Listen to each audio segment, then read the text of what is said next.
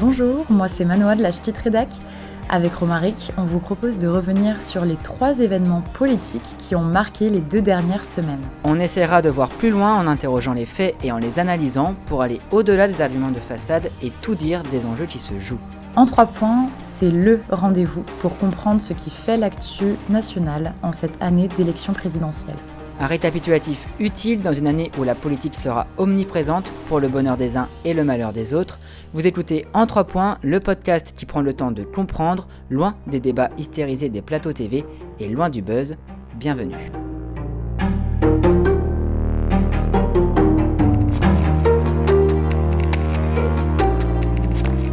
Bonjour et bienvenue dans le podcast politique En 3 points. Au programme de ce septième épisode, Retour sur la crise sociale qui sévit en Outre-mer et sur les raisons qui motivent ces contestations. Pour notre deuxième sujet du jour, nous ferons le point sur la situation sanitaire qui évolue, notamment à cause de l'apparition du nouveau variant Omicron. Avec Romaric, on ira finalement du côté de la gauche avec l'annonce d'une probable candidature de Christiane Taubira. Les tensions persistent en Guadeloupe et en Martinique. Cette semaine, le 23 décembre, des manifestations ont fait irruption dans l'hémicycle du Conseil régional de la Guadeloupe. Parmi les revendications, ils réclament des négociations sur les problématiques à l'origine de la crise sociale dans l'archipel, avec en tout premier lieu l'obligation vaccinale. À l'origine de cette crise sociale qui remonte à novembre, un appel à la grève générale lancé en Guadeloupe le 15 contre le pass sanitaire et l'obligation vaccinale contre la Covid-19 pour les soignants. Cette opposition a débouché sur un vaste mouvement social et une vague de violence. Pour tenter de répondre à ces tensions, le ministre des Outre-mer, Sébastien Lecornu, s'est rendu aux Antilles le 28 novembre. Une visite express de 24 heures qui a renforcé d'autant plus la colère des Guadeloupéens et des Martiniquais. La rencontre entre les élus locaux et le collectif, qui s'est déroulée le 14 décembre dernier, n'aura pas été plus efficace pour calmer la crise. Derrière cette révolte, il s'agit de la colère des Antillais qui dénoncent des problématiques bien plus profondes telles que le chômage, le manque de perspective de la jeunesse, la hausse des prix et le manque de réponse de la part du gouvernement. Ça se bouscule au portillon, Marine Le Pen en Mayotte puis à La Réunion, même destination pour Fabien Roussel, le candidat communiste, tandis que Jean-Luc Mélenchon s'est rendu en Guadeloupe ainsi qu'en Martinique. C'est certain, les territoires d'outre-mer sont un passage obligé pour les candidats à la présidentielle, d'autant plus hein, que ces dernières semaines, ces territoires ont fait la une de l'actualité euh, politique. Le 12 décembre 2021 a eu lieu le troisième et dernier référendum d'autodétermination en Nouvelle-Calédonie hein, dans le cadre des accords de Nouméa. Le non à l'indépendance l'a emporté à 96,49% des voix. Le scrutin a été marqué par une très forte abstention, le camp hein, des indépendantistes ayant appelé au boycott en raison d'un calendrier qu'il jugeait défavorable. Les candidats et candidates pour 2022 ont réagi. Valérie Pécresse hein, a dit être viscéralement attachée à la Nouvelle-Calédonie. A l'inverse, Jean-Luc Mélenchon a contesté la légitimité des résultats, affirmant que le gouvernement voulait que cette question soit, je cite, à tout prix réglée avec le mépris qu'on lui euh, connaît. Le président, pour sa part, a déclaré que la France est plus belle car la Nouvelle-Calédonie a décidé d'y rester. Désormais, c'est une nouvelle étape qui s'ouvre. Pour 2022, doit-on parler de l'outre-mer comme un ensemble, un tout, ou au contraire, faut-il considérer toutes les spécificités de ces euh, territoires? C'est là la principale question, d'autant hein, qu'il existe différents statuts pour les collectivités ultramarines avec des degrés divers d'autonomie, ce que Jacques Chirac avait appelé en 2000 des statuts sur mesure. Débattre des territoires ultramarins oblige d'avoir conscience de ses spécificités. La Nouvelle-Calédonie hein, est bien plus autonome que la euh, Guadeloupe ou la Réunion, entre autres exemples. Trois politiques en visite dans les territoires ultramarins, c'est un rituel de pré-campagne, chacun est venu hein, avec son propre agenda politique, Marine Le Pen a ainsi avant tout évoqué la question de l'insécurité et de l'immigration, prenant l'exemple de Mayotte, l'archipel fait face à une forte pression migratoire venue des Comores voisines, Pour la candidate d'extrême droite, Mayotte est un nouveau territoire perdu de la République, allant même jusqu'à euh, déclarer que le département vivait actuellement notre futur. À Mayotte, le droit du sol hein, est restreint depuis 2018. Un enfant né sur l'île doit avoir l'un de ses parents présents légalement et en permanence sur le territoire depuis euh, plus de trois mois. Le Conseil constitutionnel avait euh, validé cette exception, considérant qu'elle était adaptée à la situation particulière de Mayotte. Gérald Darmanin s'est dit euh, favorable à un allongement du délai. Cette proposition doit être examinée prochainement, de quoi alimenter la campagne présidentielle. Des candidats défendent pour 2022 une réforme du droit du sol pour l'ensemble du territoire français. Le candidat insoumis Jean-Luc Mélenchon se démarque et défend quant à lui le droit à l'eau.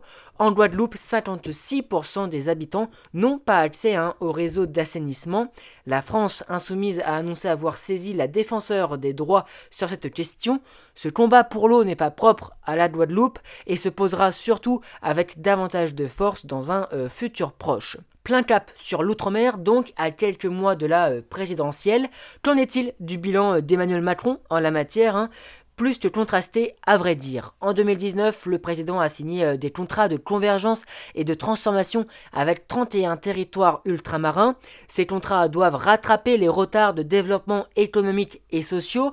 Parmi les signataires, la Guadeloupe, la Guyane, la Martinique ou encore Mayotte. En tout, l'État a investi plus de 2,1 milliards d'euros. La fermeture de la chaîne France Eau, actée par Emmanuel Macron, réduit la représentation euh, de l'outre-mer. Surtout, hein, alors candidat en 2017, il s'était opposé à la disparition euh, de cette chaîne, estimant qu'elle avait une justification pleine et entière. Sébastien euh, Lecornu, proche de la Macronie, a été nommé ministre de l'Outre-mer en 2020 pour redresser le bilan du président euh, vis-à-vis de l'Outre-mer.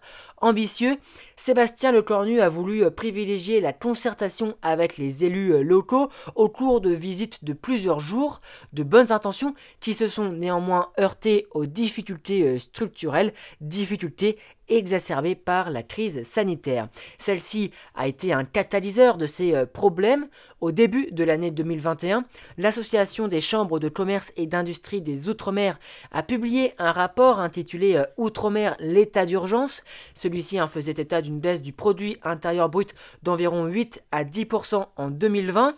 Le taux de chômage est également euh, élevé, allant de 15% en Martinique à 30% à Mayotte. L'épidémie a donc mis en exergue les faiblesses de ces euh, territoires, trop dépendants du secteur touristique, dont l'intégration économique euh, régionale reste limitée et avec une économie hein, encore largement soumise aux importations. Ajoutons à cela la menace climatique et les catastrophes naturelles. Lors de sa série de grands débats organisés à l'issue du mouvement des Gilets jaunes, Emmanuel Macron avait euh, discuté avec des élus d'outre-mer. Le constat était sans appel, l'État entend partiellement et réagit euh, tardivement. Nos sourires et nos collets de fleurs cachent souvent une très grande difficulté sociale et économique, avait notamment euh, déclaré un élu réunionnais. Car c'est vrai, la visite d'un politique en Outre-mer donne souvent lieu à de belles images, des cartes postales utiles dans une campagne présidentielle. On l'a vu hein, avec la vidéo de Marine Le Pen en train de danser avec des habitants lors de sa visite à Mayotte. Instrumentaliser la question de l'immigration pour l'étendre à l'ensemble du territoire français pose, cela dit, problème. Hein. De plus, se rendre en Outre-mer n'est pas dénué d'intérêt politicien. C'est un vivier de plus de 1,9 million euh, d'électeurs.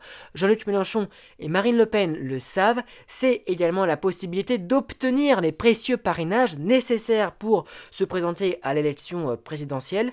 Le vote contestataire y est également fort. En mai 2019, lors des élections européenne, le Rassemblement national est arrivé en tête dans la grande majorité des euh, collectivités ultramarines. Le ressentiment d'une partie de la population à l'égard des politiques profite au parti anti-système.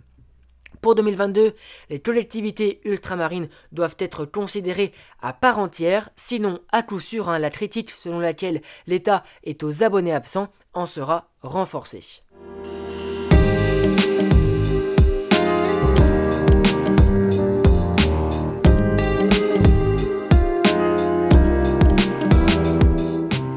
Y a quelques semaines, Omicron ne vous disait rien, et pourtant aujourd'hui on ne parle plus que de lui, puisque c'est le dernier variant de la Covid-19 en date, identifié au Botswana fin novembre, puis en Afrique du Sud. Sa particularité? Il peut probablement réinfecter des personnes précédemment atteintes du virus et contaminer un nombre important de vaccinés. Dans l'Hexagone, Omicron est responsable de près d'une contamination sur trois dans plusieurs départements, selon les données de Santé publique France. L'Île-de-France semble particulièrement touchée puisqu'il est suspecté dans environ 33% des cas en Seine-et-Marne, 26% dans les Yvelines, le Val-de-Marne et les Hauts-de-Seine.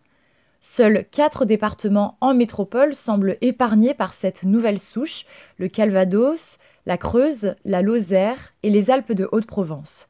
Cependant, dans les territoires d'outre-mer, Mayotte est fortement touchée par l'émergence de grande ampleur du variant Omicron, avec près de 49% de suspicion. Partout autour du globe, les scientifiques tirent la sonnette d'alarme et les gouvernements commencent à prendre des mesures pour lutter contre l'extrême rapidité de sa propagation et contre la pression au sein des hôpitaux.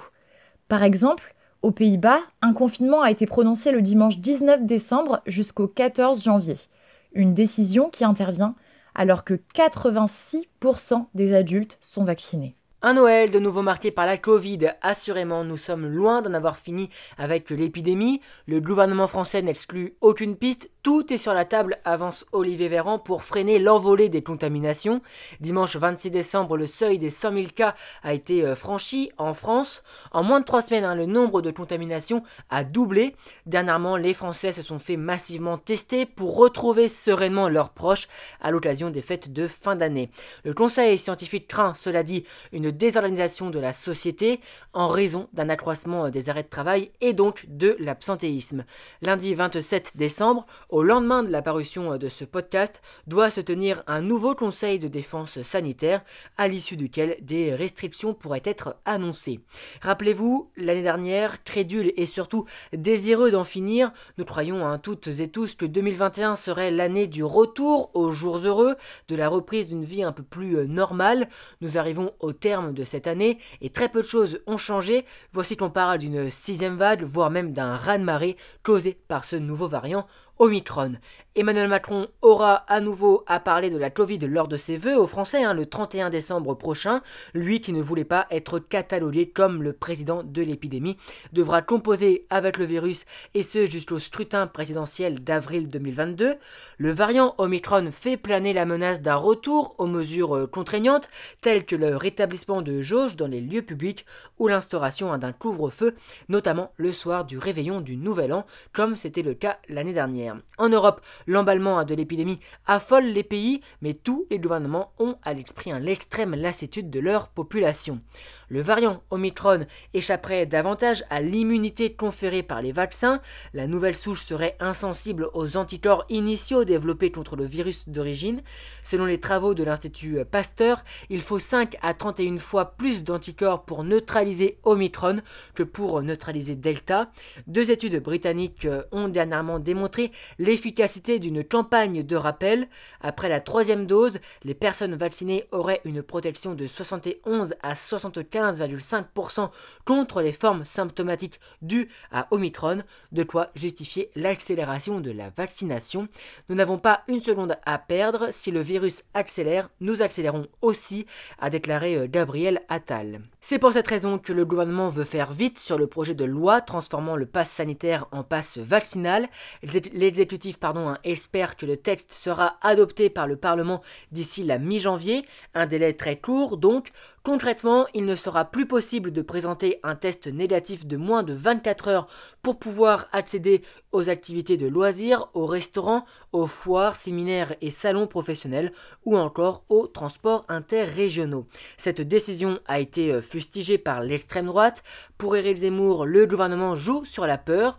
Jean-Luc Mélenchon s'y est également opposé euh, au nom des libertés individuelles. Une position difficile à tenir hein, car devant la situation sanitaire, des mesures plus contraignantes encore, tel un confinement, pourraient être prises. C'est en tout cas de cette manière que le gouvernement compte justifier euh, son choix, ne craignant plus de pointer du doigt 5 millions de Français toujours réfractaires à la vaccination.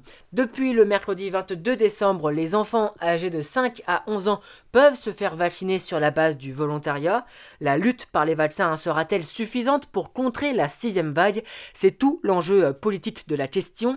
Les Françaises et les Françaises qui se sont fait euh, vacciner dans l'espoir de sortir de la crise ne comprendraient pas qu'on revienne à des euh, mesures drastiques de restriction de circulation, par exemple. Si le gouvernement entend répondre avant tout par le biais de la vaccination, c'est pour dire au plus grand nombre que tout ce qui a été fait juste là n'est pas vain. L'exécutif cherche la cohérence, la continuité exténuer, les Français veulent en finir.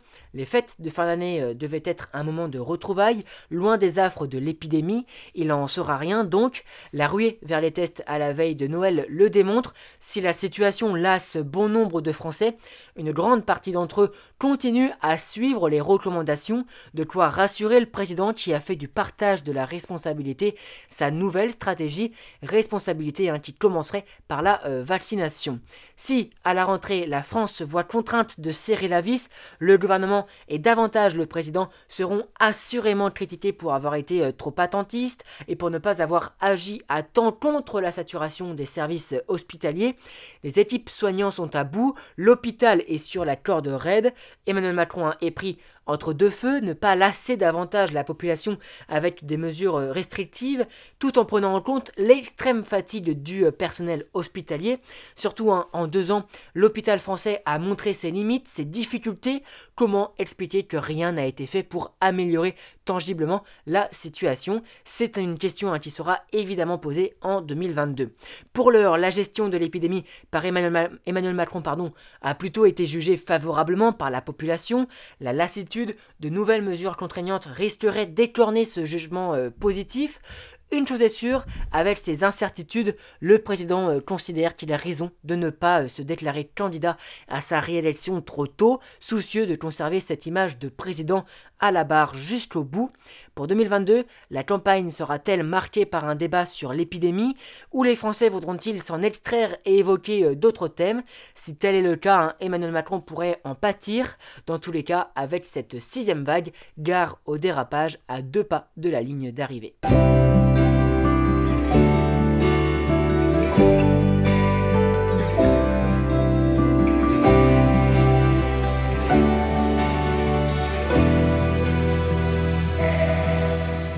Depuis sa demi-déclaration de candidature réalisée le vendredi 17 décembre, l'ancienne députée européenne et ancienne ministre de la Justice de François Hollande, Christiane Taubira, s'active sur tous les fronts. Publiquement, elle multiplie les dépassements.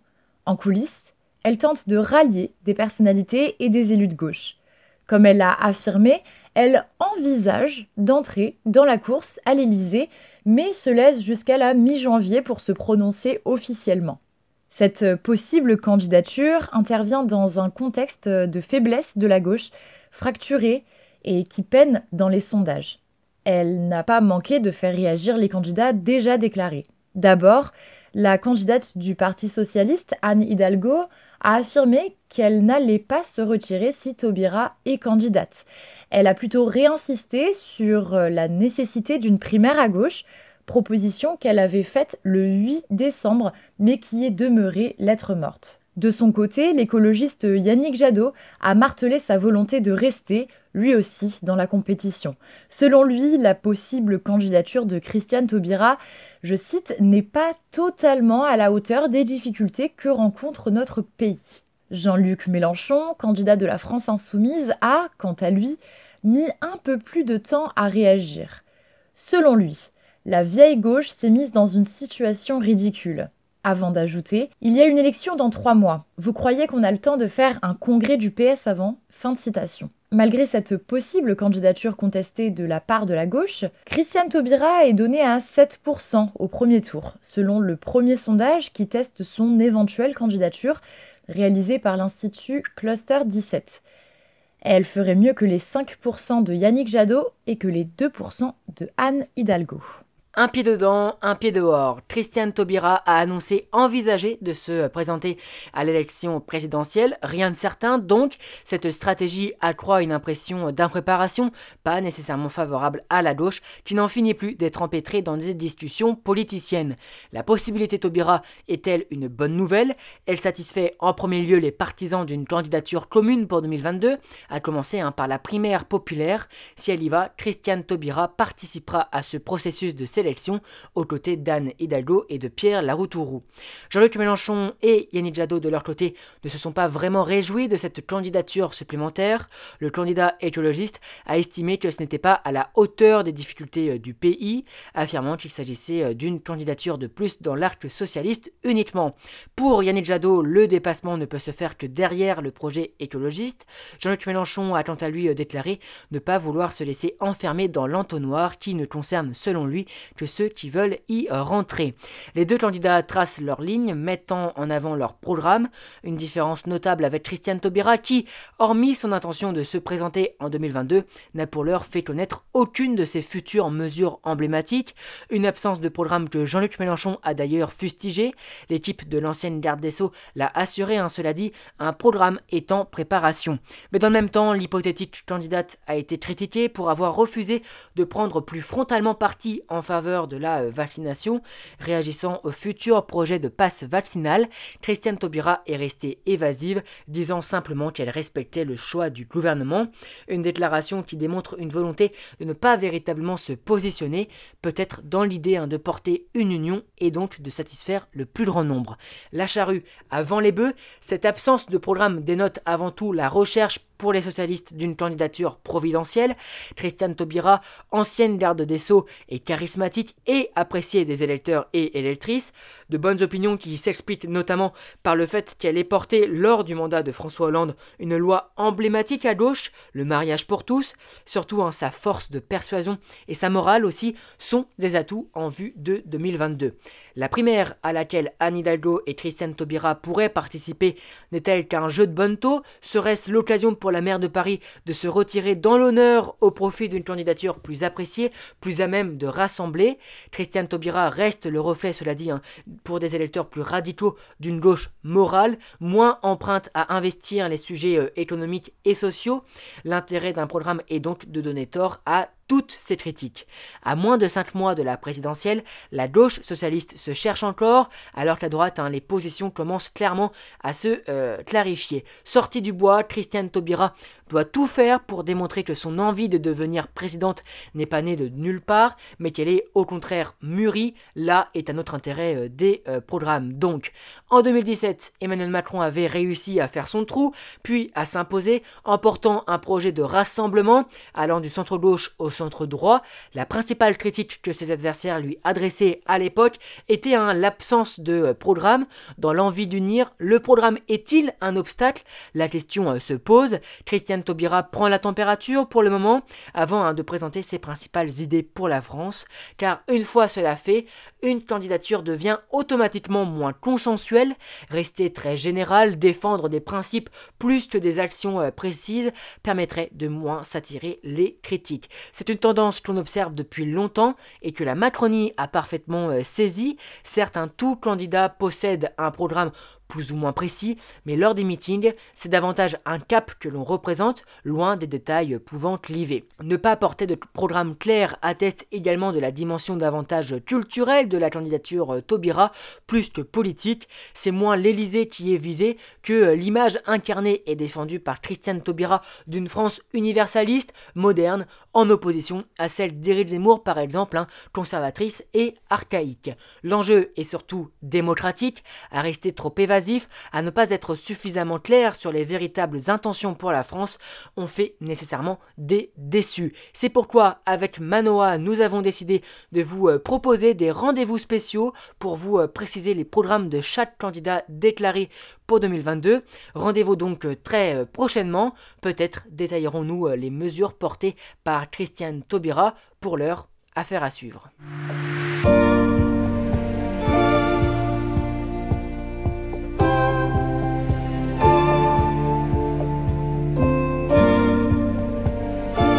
En trois points, c'est terminé pour aujourd'hui. On se retrouve donc dans deux semaines pour un nouvel épisode. D'ici là, et pour ne rien louper, vous pouvez vous abonner à la chaîne Les podcasts de la Ch'tite Rédac sur toutes les plateformes. J'en profite aussi pour vous annoncer une petite surprise. Romaric et moi, nous allons nous lancer dans une série spéciale dédiée au décryptage des programmes des candidats de la présidentielle. Alors restez à l'affût. À très bientôt et de joyeuses fêtes